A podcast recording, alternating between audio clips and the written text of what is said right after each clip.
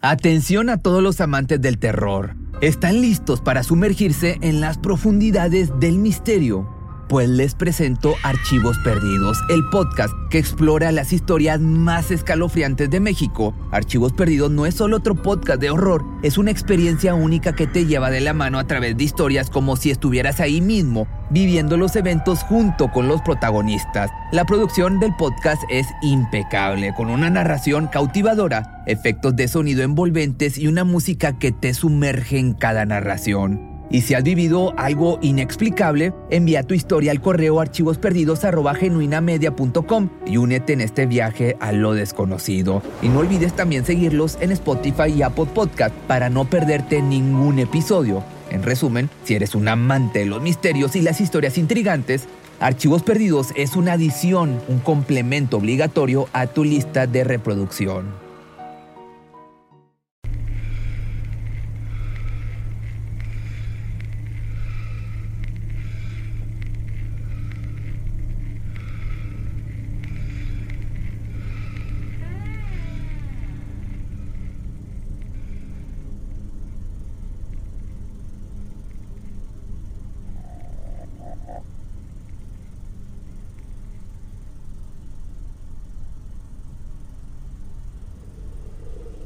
La idea de que el contacto con el mundo infernal o las entidades maléficas es algo que realmente puede ocurrir es suficiente como para despertar todo tipo de emociones. Eso no podemos negarlo. Pero si una película sobre posesiones y exorcismos puede ser estimulante y a la vez aterradora, mucho más terrible puede ser un auténtico exorcismo. Y hoy voy a hablarte del que probablemente sea el mejor documentado de los exorcismos del siglo XX. El exorcismo de Anna Eklund está rodeado de misterio y a la vez horror. Aparte, el interés por conservar su identidad resguardada ha provocado confusiones y especulaciones por parte de los escépticos. Pero en este video te voy a mostrar todos los detalles de este tenebroso caso un caso que se convirtió en inspiración para la ficción, pero que nunca fue superado por esta.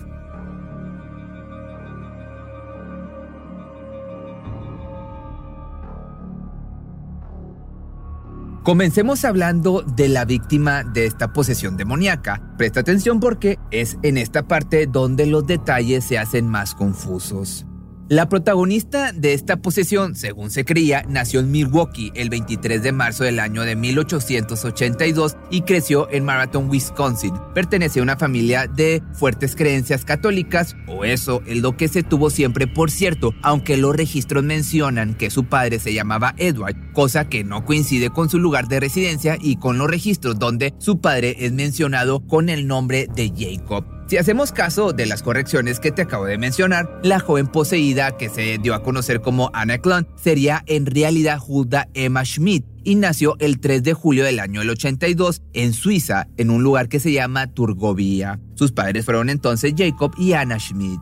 La familia emigró a Wisconsin en 1884. Emma, a quien para fines prácticos llamaremos con el nombre que se le dio al revelar su caso, se hace Ana, tenía ocho hermanos. La familia era completamente normal, una más de aquellos años en los Estados Unidos. Gente de trabajo que criaba a sus hijos bajo la moral cristiana, algo típico. Y todo parecía ir bien hasta que Ana comenzó a mostrar un inquietante cambio en su comportamiento. Pero si Ana Eklund fue la víctima en esta historia, el otro protagonista no es menos importante, el sacerdote que llevó adelante el exorcismo.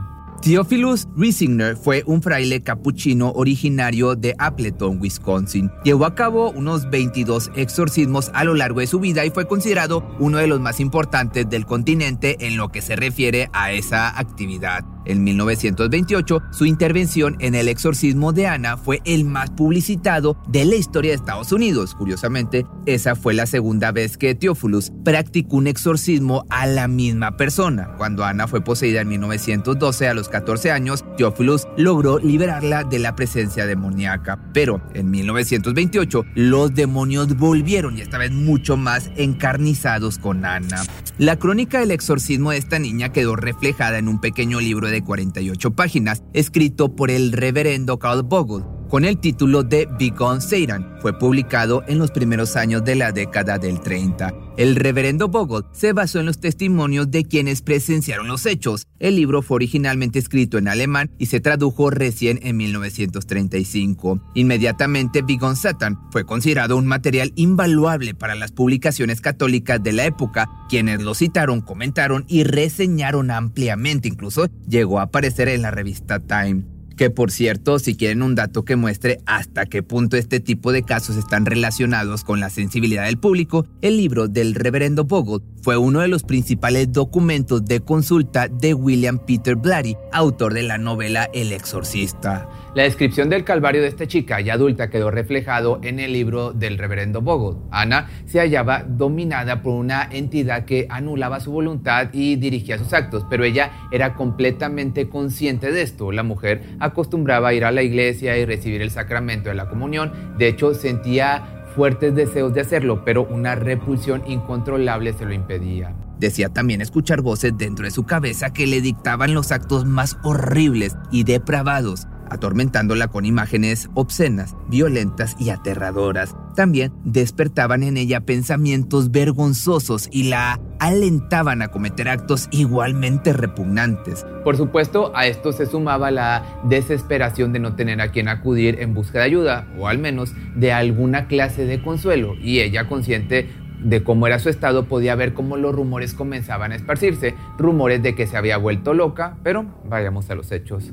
Theophilus predicaba en la parroquia de San José, situada en la ciudad de Earling, en Iowa. Fue mientras desempeñaba tareas ahí cuando recibió la solicitud de auxiliar a una mujer que parecía estar bajo posesión demoníaca. Y el exorcista no tardó mucho en advertir que era la misma jovencita que había socorrido años atrás pero decidió realizar una petición poco común. Theophilus no quería llevar adelante el exorcismo en San José, ni siquiera en el estado de Iowa. Ya una vez habían realizado grandes esfuerzos para proteger la identidad de Ana, o mejor dicho, de Emma, y una segunda posesión sin duda atraería demasiado la atención, especialmente en la prensa. Por otra parte, la reputación de Theophilus era bien conocida en Iowa y por eso pidió al reverendo Joseph Tiger que Ana fuera trasladada a un convento franciscano en las afueras de la ciudad, lejos de miradas indiscretas. Ana fue colocada sobre una cama de hierro muy sólida en la que habían dispuesto un simple colchón.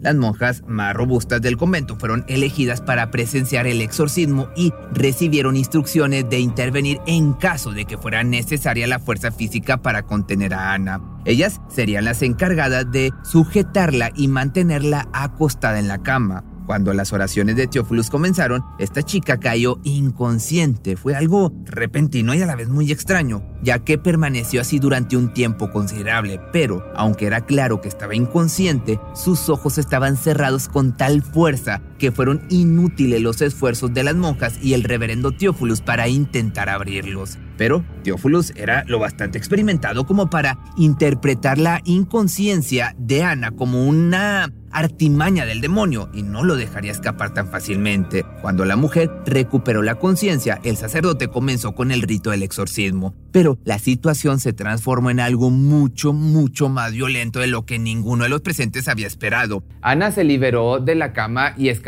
de las manos de las monjas sin darle tiempo a reaccionar. De un salto entonces totalmente antinatural, la chica se encaramó sobre el dintel de piedra sobre la puerta y desde ahí, tal como muestran los efectos especiales de las películas, trepó por la pared desafiando la gravedad. Todos los presentes quedaron paralizados por el horror, todos excepto el padre Resinger. El cura dio la orden a las monjas, sacándolas de su parálisis y entre todos o todas lograron bajar a Ana de la pared y arrastrarla a la cama, donde debieron hacer uso de todas sus fuerzas para inmovilizarla sobre el colchón. Pero, una vez bien sujeta sobre la cama, ella comenzó a reír. Primero fue una risa apagada, profunda, pero fue aumentando de volumen hasta convertirse en una estrepitosa carcajada demoníaca que resonó en todo el convento hasta el punto de atraer a todos hacia la puerta de la celda.